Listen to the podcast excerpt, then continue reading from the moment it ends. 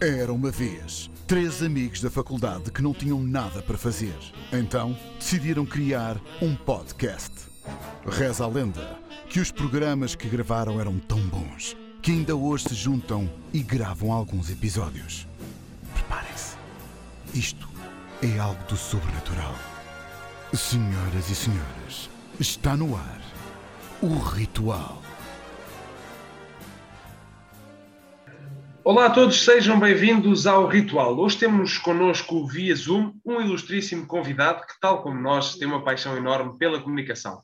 Já lá vamos. Para já resta-me apresentar o meu companheiro de podcast, Zé Silva. Olá Zé, tudo bem contigo? Olá Tiago, olá a todos os que nos ouvem. Uh, é verdade, hoje temos mais um grande convidado aqui no Ritual. O nosso convidado de hoje é jornalista, tem 56 anos e já conta com uma carreira longa no mundo da televisão, mas também da rádio. Já passou pela RDP Centro, também pela RTP, hoje em dia trabalha na TV e na CNN Portugal. Damos então as boas-vindas ao jornalista João Fernando Ramos. Olá, bom dia, obrigado pelo convite. Prazer é todo nosso.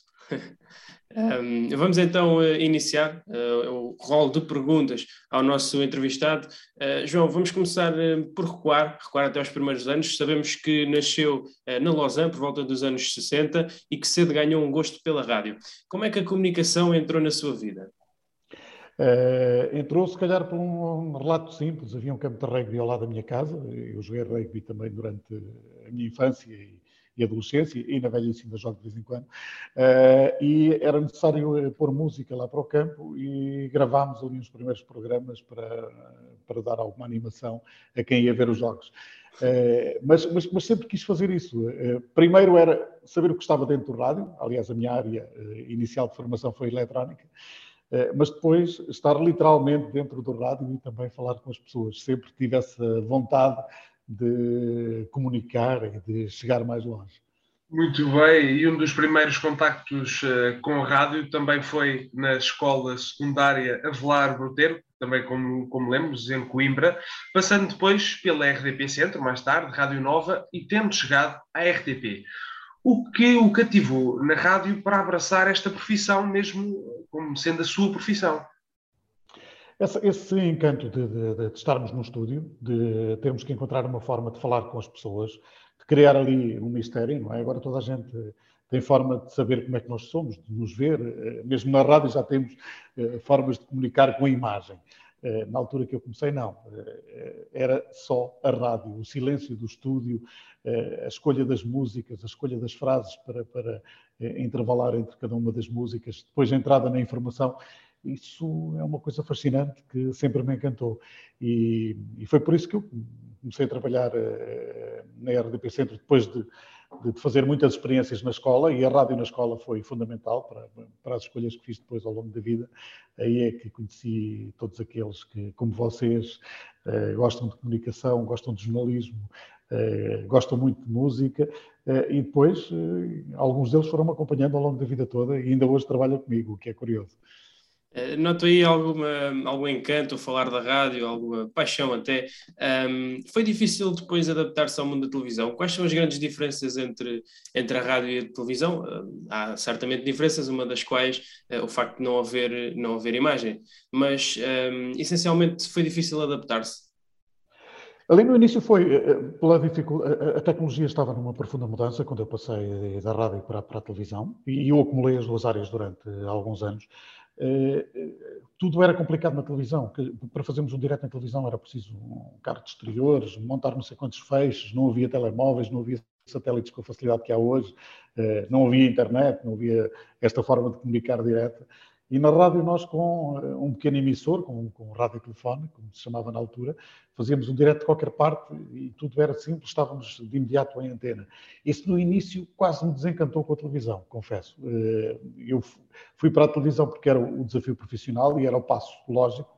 Eh, a Rádio Nova assumiu uma dimensão nacional e foi uma das emissoras de referência no, no, no, país e os profissionais que lá estavam começaram a ser cobiçados pelas televisões, que também estavam a modernizar-se e a crescer, uh, e era o passo que, que eu tinha que dar uh, para fazer outro tipo de coisas. Mas uh, nos primeiros anos aquilo foi muito difícil. Entretanto, a televisão também sempre ficou.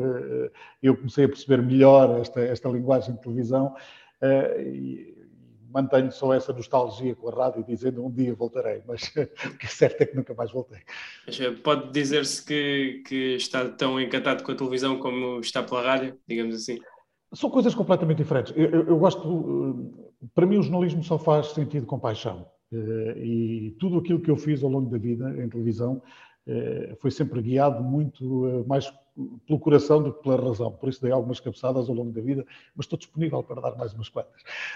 Porque isto tem que ter paixão, senão estarmos a apresentar um noticiário que é igual a todos os outros, da mesma forma que os outros fazem, ou estarmos numa reportagem e fazermos aquilo arroz com bifes e não colocarmos sequer uma pitadinha de pimenta, é uma coisa sem nenhum interesse e, é uma coisa que, que, nos leva a olhar para o jornalismo como eh, para uma outra profissão qualquer que trabalha das 9 às 5.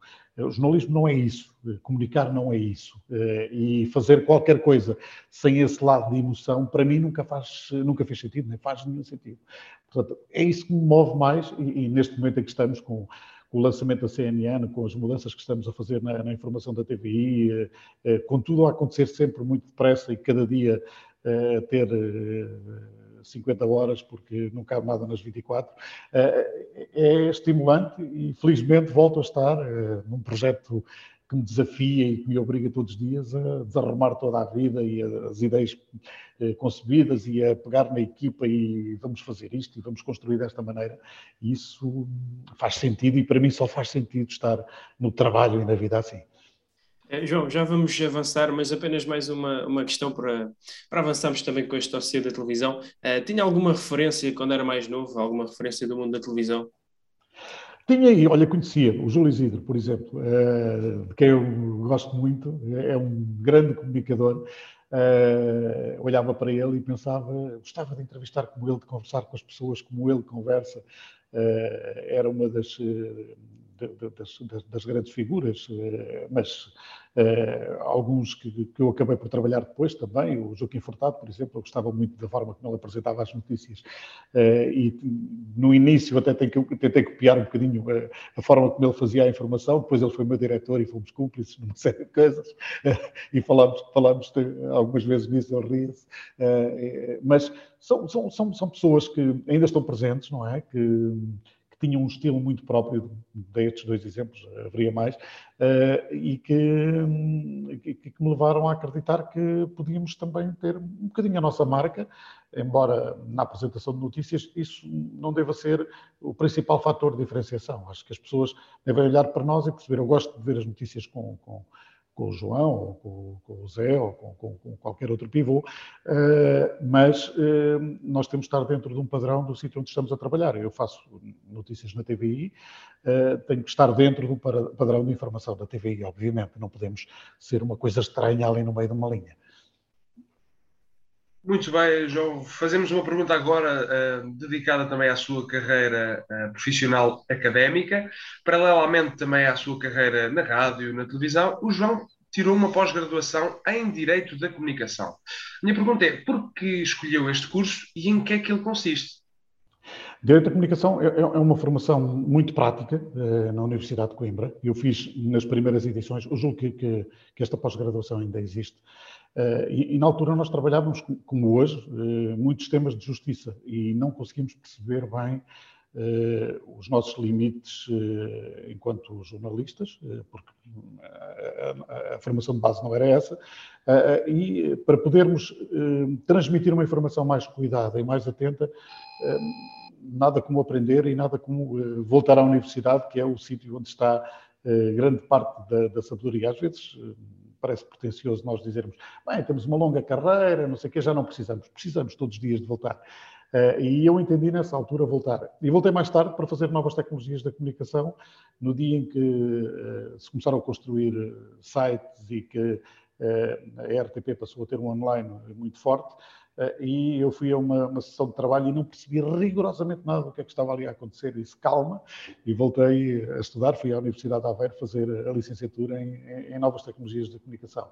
E eu acho que podemos fazer isso ao longo da vida. Não sabemos tudo, eh, podemos uh, ser autodidatas, e muito daquilo que, que, que, eu sei foi porque fui estudante sozinho e fui uh, bebendo informação uh, diretamente, mas esse encontro com a universidade é fundamental para que o nosso conhecimento seja mais sólido e, para termos mais dúvidas do que certezas, porque quando temos mais certezas do que dúvidas, estamos enganados de certeza. E acha que essa formação eh, ainda hoje em dia o ajuda na sua profissão? Ajuda muito, claro que ajuda, claro que ajuda. Eh, quer uma, quer outra foram fundamentais e são fundamentais todos os dias. Muito bem, falamos agora da chegada do João à rádio e televisão uh, portuguesas, à RTP. Uh, o João chegou e apresentou vários noticiários da manhã, o Bom Dia, o Jornal 2, também na, no Canal 2, jornais semanais ao sábado, fez algumas reportagens, algumas entrevistas. Como surgiu esta oportunidade de entrar neste canal público? Eh, surgiu na sequência do grande sucesso que a Rádio Nova teve e da necessidade da, da RTP no Porto eh, ter eh, sangue novo, ter gente nova. houve um convite do, do, do diretor da altura para, para começarmos a fazer alguns trabalhos e começámos de imediato. Eu cheguei à RTP de manhã, entregaram uma, uma equipa de reportagem, vai fazer. E foi logo um encontro com, com uma outra realidade, mas na altura era o, que, era o que tinha que fazer, era agarrar as oportunidades, eu agarrei essa oportunidade com, com unhas e dentes, como eu costumo dizer, e bora lá, vamos fazer. Uh, eu sou, ainda, ainda agora digo, eu sou repórter, o, o ser apresentador é uma outra coisa, eu também. É, é o lado que as pessoas conhecem, é o, é lado da apresentação, mas o que eu gosto, gosto de fazer é, é reportagem. É aí, é estarmos com as pessoas, é, é, é percebermos como é que nós podemos transmitir uma informação de forma mais eficaz, de forma mais encantadora. E, esse gosto está na reportagem. A apresentação na minha opinião, deve ser feita por pessoas que já tenham feito esse caminho de reportagem. Nota-se claramente na forma de fazer os textos, no à vontade que se tem perante as câmaras. Uh, alguém que, que, que, não fez um bom caminho de reportagem não tem uma formação tão sólida uh, para apresentar com, com eficácia mas uh, todos os caminhos vão dar a Roma e há pessoas que nunca fizeram uma reportagem e apresentam jornais e, e, e, isso funciona e ao contrário também pessoas que fizeram a vida toda a reportagem e quando vão apresentar um jornal também não funciona. Não, isto não é uma ciência exata. Uh, muito bem. Por falar em não ser ciência exata, uh, de facto este mundo está em constante transformação, uh, até o próprio jornalismo, ultimamente com o aparecimento das fake news, das redes sociais, Uh, outras formas de comunicar, lá está, uh, o jornalismo tem sido posto à prova. Um, eu diria que as fake news e a febre dos cliques, uh, que às vezes alguns meios de comunicação se colocam a jeito, e a expressão é, é nossa, um, eu diria que o jornalismo tem, tem sofrido alguma descredibilização em Portugal e não só. Como é que os profissionais da área têm lidado com esta, com esta situação? É um equilíbrio difícil. Não, há uma tentação, se calhar agora menor, porque percebemos o que isso implica de ir atrás dos cliques e de ir atrás ali de, de, do momento de, de, sensação, criticando e, e muitas vezes até alinhando, eh, divulgando uma informação que não está confirmada e que pode não ser verdadeira. Eh, já tivemos eh, N situações dessas, ainda agora com este caso do, do, do menino em Marrocos, eh, alguns a meio da tarde de, de, de, de sábado aparece uma imagem que eh, de um menino a ser eh, aplaudido por toda a gente e tinham tirado a criança. Aquela era uma, uma imagem falsa. Eh, nenhuma, nenhuma televisão portuguesa a transmitiu, mas algumas televisões internacionais transmitiram aquela imagem porque não checaram convenientemente o que estava a acontecer. Tínhamos acontecido no, no, no tsunami anterior, por causa do vulcão, eh, e aí nós também emitimos essa imagem, apareceu-nos eh, um clipe de, de, de, um senhor que estava à beira-mar e vinha a onda, e ele enfrentava a onda, e era um grande boneco, não era deste tsunami, era de um outro tsunami. Eh, e essa imagem acabou por entrar na cadeia de divulgação das agências internacionais, e nós e muitas outras televisões pelo mundo pegaram, acreditando que aquela imagem era verdadeira, depois a própria agência o veio desmentir isto acontece com alguma frequência e temos que ter um, um grande cuidado uh, com, com, com, a forma como trabalhamos, porque o lado das redes sociais é, é interessante para termos uh, alguma informação, uh, para percebermos o que é que algumas pessoas pensam, mas aquele não é o mundo, aquele é um, mundo paralelo.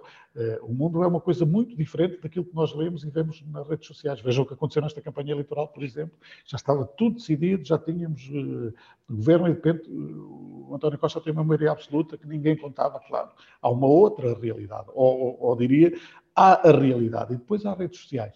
E nós somos muitas vezes tentados a pensar que aquele mundinho das redes sociais é o, é o mundinho que nos, eh, que nos guia. Ainda ontem nos aconteceu aqui uma coisa na, da TVI, eh, desagradável. Eh, houve um convidado errado que entrou no estúdio e não devia ter entrado, e no fornezinho da emissão a, informação não, não, não, não chegou ao pivô que, que começou uma entrevista e, teve ali uma, uma cena gaga.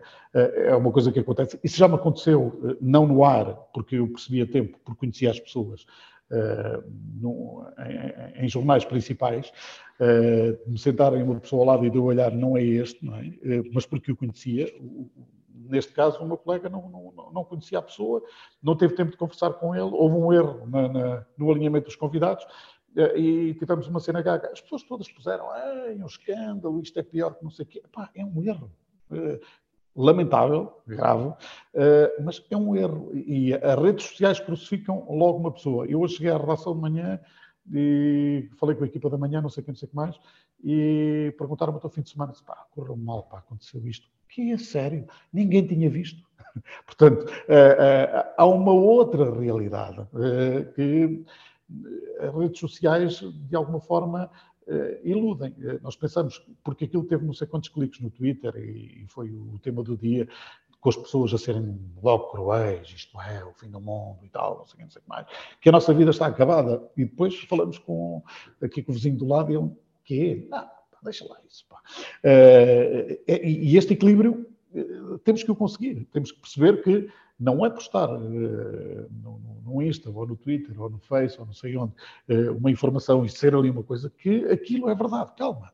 Uh, aquilo é uma rede social e é uma realidade paralela, se é que isto existe, não é? E, e, temos que meter também na nossa cabecinha essa, essa, informação, porque obviamente aquilo influencia, não é? Se há um, uma pessoa que passa ali a vida, que vive uma boa parte do seu dia ligada a uma rede social, qualquer coisa que lhe aconteça, claro que o afeta, não é? E temos que relativizar tudo isto porque a verdade é outra coisa. Muito bem, a tal, de, a tal bolha de, de, das redes sociais, não é?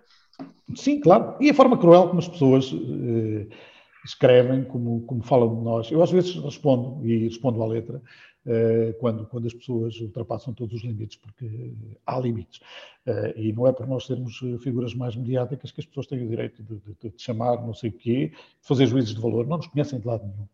As pessoas não nos conhecem de lado nenhum, não sabem qual é a nossa vida pessoal, uh, não sabem qual é a nossa formação, não se dão ao trabalho sequer de fazer uh, uh, uma pesquisa básica para perceber de quem é que estão a falar e insultam.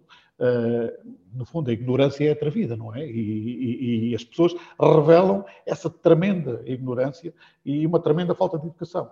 Eh, mas depois, quando são confrontadas com isso, ficam muito nervosas e respondem, ainda são mais ignorantes e mais. As pessoas não percebem. Eh, portanto, eh, a vivência dentro dessa realidade paralela, entre aspas, não é? Acaba por também moldar algumas cabecinhas e, levar as pessoas a achar que têm direito a tudo e que não têm nenhum dever, e o primeiro dever é confirmar e respeitar a, a honra das pessoas e a, e, a, e a, vida das pessoas. Eu tenho filhos, eh, vocês ainda não têm, mas são filhos de alguém também, não gostariam que eh, se escrevesse algo do vosso pai ou da vossa mãe, ou, ou o vosso respeito, eh, e terem, e terem a família ali a olhar para aquilo e a perceber, mas que é isto, não é? Porquê é que se diz isto? Isto é um, é um equilíbrio muito complicado. Muito bem, uh, só uma pergunta para terminar esta, esta pequena situação. Acha que o jornalismo se tem mesmo conseguido adaptar aos novos tempos? Apesar destas fake news, deste, deste, destas situações desagradáveis das redes sociais? Eu acho, eu acho que o jornalismo. Primeiro, lembro-me de quando comecei, quando, mais ou menos há 30 anos, quando eu comecei a fazer televisão e a rádio perdeu alguma força, Uh, havia um, uma música que, ainda agora toca de vez em quando, uh, que o nome é Video Kill the Radio Star.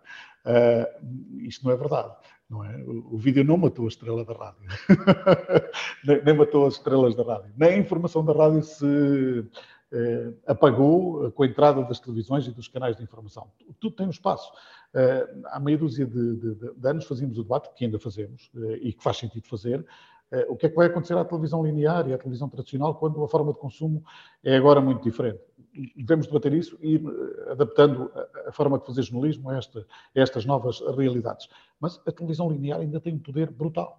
Ainda tem uh, a capacidade de agregar muita gente à uma e às oito e durante o dia uh, e à noite para ver uh, qualquer coisa.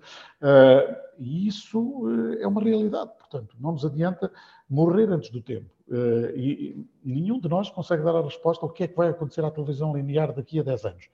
Não fazemos a mínima ideia. eu, eu lembro-me sempre de, dessa música do Video Kill the Radio Star, não é? A rádio há 30 anos ia acabar, o FM não sei o quê, não fazia sentido. Passaram 30 anos, continuamos a ouvir rádio em FM no nosso carrinho, e agora é que vêm as rádios digitais, não sei. É verdade, existem rádios digitais temáticas que ouvimos em qualquer lado. Agora, no carro Manhã continuamos a ouvir rádio eh, linear em FM. Final do dia, a mesma coisa. À noite, muitas vezes ouvimos, até em casa, rádio em FM. Não morreu. E a televisão é a mesma coisa.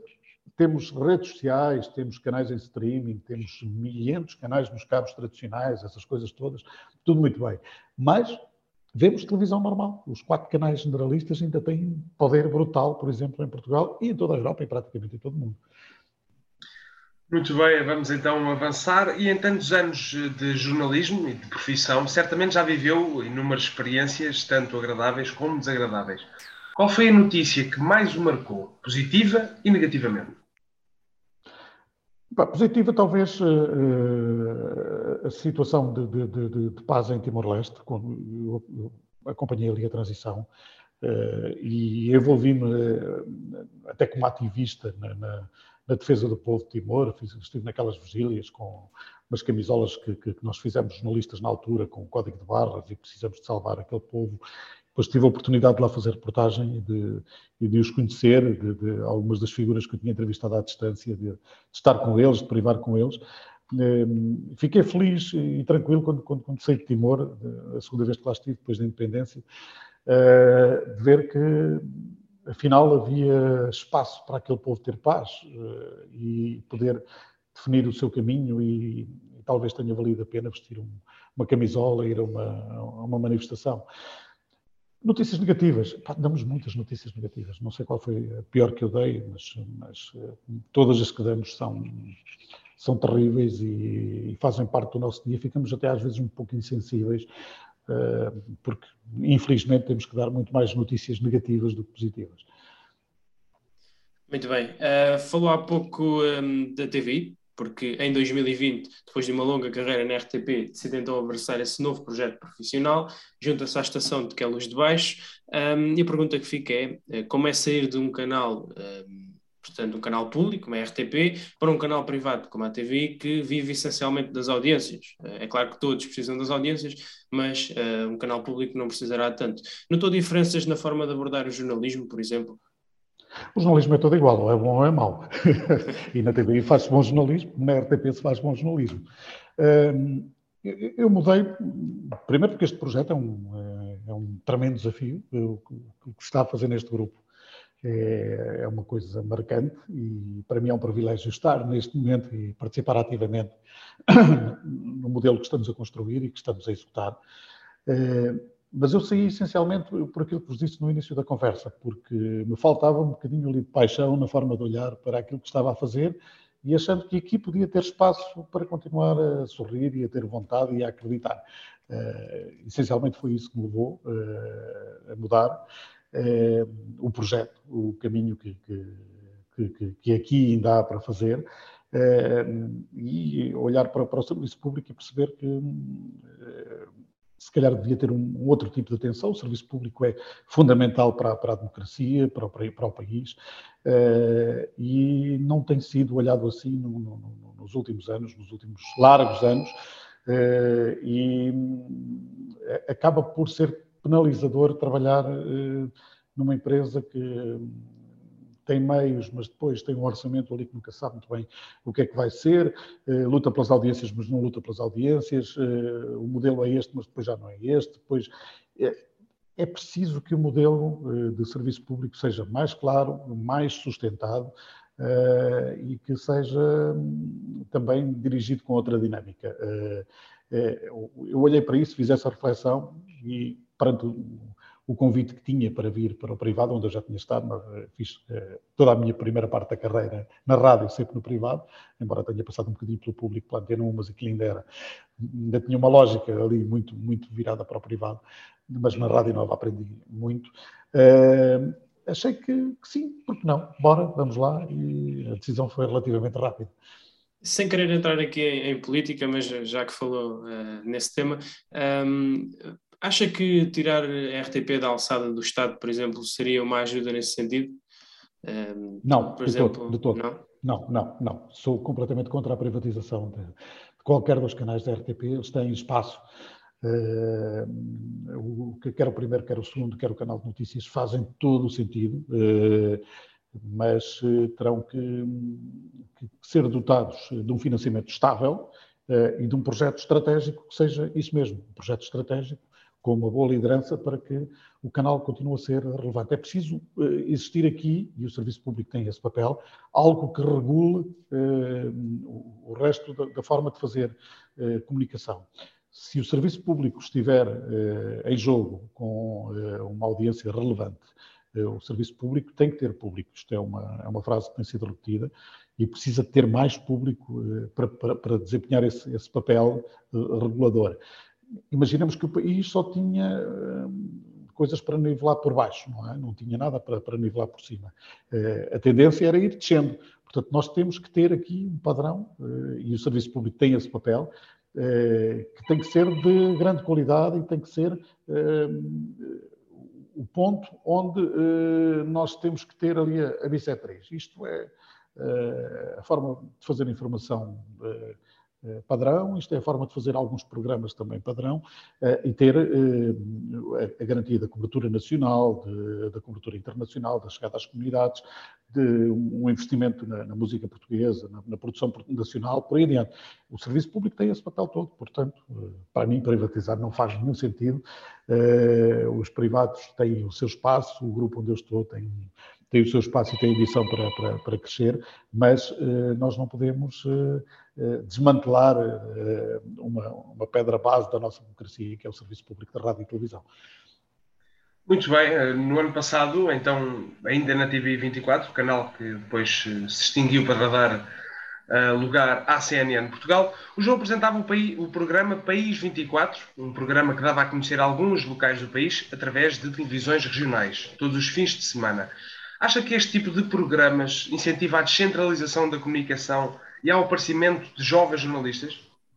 Sim, e, e, e teve esse efeito e tem esse efeito. É, é, grande parte dessas televisões fazem parte da, da rede nacional de proximidade da, da CNN. É, trabalham connosco todos os dias com, com, notícias e com algumas reportagens e com operações de proximidade que vamos fazendo. Uh, e descobrimos aqui N talentos bem interessantes e eles também têm feito outro tipo de investimentos uh, à conta dessa imagem que criaram e, e outro tipo de parcerias. Uh, ainda há poucos dias vinha de, de, de, Lisboa para o Porto, no Alfa, e lá estava uma parceria também com a CP, com algumas dessas televisões que fazem parte da nossa rede de proximidade e que estavam no país 24. Uh, há um outro país e a informação tem que estar próxima das pessoas. O segredo sempre foi esse. Uh, quem conseguir contar com mais proximidade, ganha. e nós, na TV e na CNN, percebemos isso já há muito tempo. Uh, e estamos a fazer esse caminho cada vez mais próximos das pessoas e essas televisões são fundamentais para que isso aconteça. E são também sítios onde nós identificamos pessoas, onde podemos ir uh, recrutar, formar, uh, por aí adiante, abrindo também horizontes. As coisas não têm que acontecer só em Lisboa, nem só no Porto, podem acontecer em Freixo de Espada à Cinta, ou, porque não, em Portimão, ou no outro lado qualquer. Muito bem, uh, abrimos então um pouco o espectro, uh, falemos de audiências, porque uh, neste, neste mundo em que vivemos, na situação atual da televisão, as audiências são muito importantes. temos aqui uma pequena brincadeira, gostaríamos de saber se, um, se o João fosse diretor de programação de um canal, um, quais seriam, que canais, que programas privilegiava na grelha e que programas retirava dessa mesma grelha? É, é, é uma pergunta complicada. Olha, eh, eu estive na RTP2, não é? Antes de vir para, para a TV, as pessoas dizem não tem nada a ver. Eh, e não tem nada a ver. Eh, a minha forma de ver televisão é, é se calhar mais parecida com o vosso. Eu pouco vejo em, em direto, em televisão, para além da informação e, de alguma coisa de desporto. Eu não sou fã de futebol, mas há outros desportos, nomeadamente o desporto motorizado, que, que, que eu vejo em, em, em direto. O resto vejo já puxando atrás ou puxando à frente, se há uma série que gosto ou uma coisa qualquer. Portanto, eh, tenho alguma dificuldade eh, em desenhar uma grelha tipo eh, para mim, enquanto consumidor de televisão. Se eu tivesse também o segredo, já tinha telefonado à Cristina, não é? Já lhe tinha dito, vamos lá embora, vai, põe ali ou não sei o quê. Tenho alguma dificuldade nisso, confesso. Alinho mais facilmente um jornal de televisão do que uma grelha de televisão. Muito bem, João. Que mensagem deixa àqueles como nós que querem fazer uma carreira no jornalismo? Não desistir, eh, ter uma formação base muito sólida, é importante que as pessoas saibam eh, o que está a acontecer no mundo, eh, onde é que é Tbilisi e outro tipo de coisas que, que às vezes as pessoas não sabem, nem fazem a mínima ideia, nem querem saber. E ter, ter, ter, ter, ter esse, esse conhecimento eh, teórico eh, profundo para quando chegam a poderem depois usar e sair do formato normal da, da reportagem. É, é, aí que as pessoas se distinguem, se afirmam uh, e, que, e, que, podem crescer. Mas, essencialmente, não desistir, sabendo, e disse há bocadinho aqui a dois estagiários que começaram hoje aqui a, a trabalhar connosco no Porto, isto, isto é, uma, é uma profissão com muitos altos e baixos e às vezes uh, isto acontece até durante as 24 horas de um dia. Uh, parece que está tudo a correr muito bem, estamos eufóricos, a seguir acontece uma coisa qualquer, vamos ao fundo, choramos, estamos loucos, não sei o quê, passado um bocado, pá, não, funcionou e tal, não sei o quê, não sei o que mais. Isto é muito assim e temos, temos que estar preparados para isso. Saber que vamos levar não sei quantas negas, mas que isso é só uma porta que se fecha e diz o povo há sempre uma janela para entrar, não é? Ou subimos ao telhado, entramos pela chaminé, qualquer coisa mas uh, nunca desistir, fundamentalmente nunca desistir. Muito bem, João. Estamos a finalizar a nossa entrevista, mas não sei antes de deixarmos a nossa pergunta ritual. Uh, gostaríamos de saber se tem algum ritual de que não prescinda uh, durante a sua carreira, quando acorda, qualquer coisa. Olha, eu faço uma coisa que, que, aqui na TV eles achavam estranho. Eu vou sempre muito cedo para o estúdio. Uh, gosto de escrever a abertura no estúdio. não sei porquê, por qualquer coisa. Uh, gosto de, de, de, ir para a caracterização também relativamente cedo, para, para, para não perder ali tempo, não é? Chegar, pintar e vamos embora. Uh, e de ficar ali 10 minutinhos, às vezes um quarto de hora, a falar com a equipa, com as câmaras, com, uh, com o realizador e, e, me ambientar completamente ao estúdio. Faço sempre isso. A reportagem também gosto de, de, de, perceber bem o que está a acontecer e faço questão disso antes de fazer um direto ou antes de contar qualquer coisa.